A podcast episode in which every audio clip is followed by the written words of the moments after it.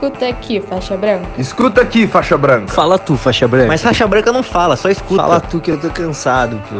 Esse é mais um episódio do Escuta aqui, faixa branca, do Jiu-Jitsu in Frames com Mayara Munhoz. Fala galera, como estamos? Chegamos aqui a mais uma edição do Escuta Aqui Faixa Branca e o episódio de hoje se chama Aprenda o Básico. Por que, que eu quero falar sobre isso? Porque eu entendo que o faixa branca, quando ele começa o jiu-jitsu, tem muita coisa. Cara, o jiu-jitsu é uma coisa infinita. Sempre vai existir um milhão de variações para aquela determinada posição e é muito difícil você é, saber todas. Na verdade, eu, eu acredito que o jiu-jitsu tenham posições novas a cada dia, justamente por conta desse leque de variações.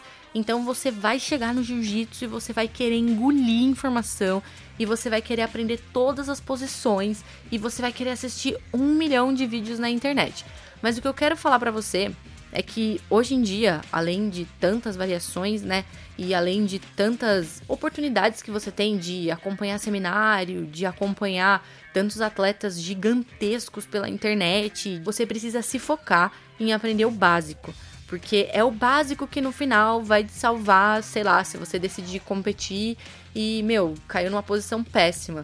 É, é, sempre o básico, sempre não, tá? Mas na maioria das vezes é o básico que vai te salvar. Então, a partir do momento que você sabe o básico, você precisa se aperfeiçoar naquilo para então dar um passo à frente. Então, uma coisa que é muito importante nesse lance do básico é a repetição. É, eu acho que a repetição é uma coisa que vai fazer você realmente chegar à perfeição, entende? Então, muitas vezes é, a gente vai começar a treinar uma posição na aula e aí o responsável pela aula vai falar: Ó, oh, faz aí 20 de cada lado. Aí você já vai bufar, entendeu? Porque às vezes você tá na quarta ou na quinta repetição e você já tá fazendo, sei lá, um, um arm lock muito bem. Mas, cara, dificilmente ele vai ser perfeito.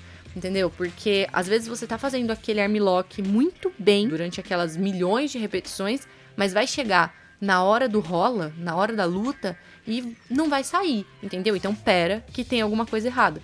Então, a partir do momento que você começa a treinar essas repetições e que você re realmente, né, dá valor àquelas repetições, a parada vai sair automática na hora do combate mesmo. Então, a repetição é muito importante para isso. É, outra coisa que eu acho que é muito legal é você sempre ver os mais graduados treinando. Então, assim, é lógico que às vezes você vê um mais graduado fazendo um rola ou fazendo uma posição que parece super fácil na hora da demonstração e você vai tentar fazer. A pessoa tá fazendo perfeita e você não consegue fazer. Mas assim, sempre observe os mais graduados. Entre uma luta e outra, você vai sentar no canto do tatame para descansar.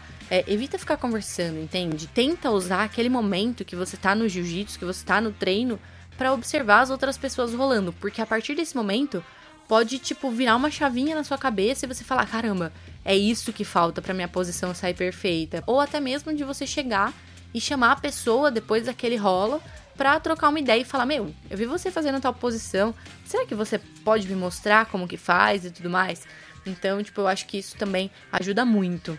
E outra coisa que é muito importante é que você não pode, de forma alguma, desmerecer as coisas simples. De verdade. É, vai chegar um momento que você vai estar de saco cheio de fazer, sei lá, fuga de quadril, entendeu?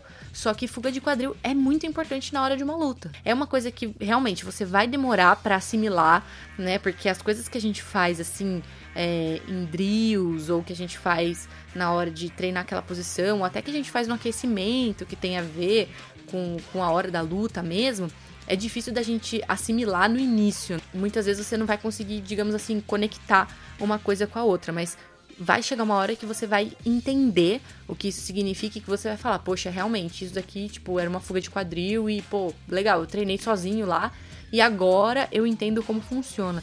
Então, são algumas coisas que eu acho que é importante não deixar de fazer para não sentir falta lá na frente. Ah, e outra coisa, hoje em dia tem vídeo pra caramba na internet e eu sei que, pô, dá vontade de assistir, sei lá, o berimbolo e dá vontade de assistir um milhão de variações da 50, que é desse jiu-jitsu mais moderno tal. E tudo bem assistir. Mas duas coisas. Primeiro, não ache que isso vai funcionar nos seus rolas enquanto você não aprender o básico, tá?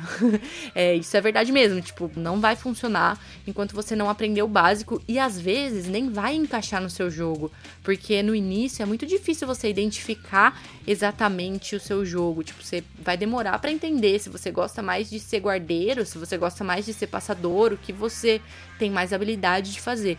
Então não vai ser de cara. E outra coisa, não se frustre por isso entendeu? Porque é uma coisa que acontece e saiba dosar isso também, né? Não tenta atropelar as coisas que o responsável pela aula tá te passando, porque antes da aula você assistiu um vídeo, sei lá, do Bochecha fazendo aquela folding pass dele, entendeu?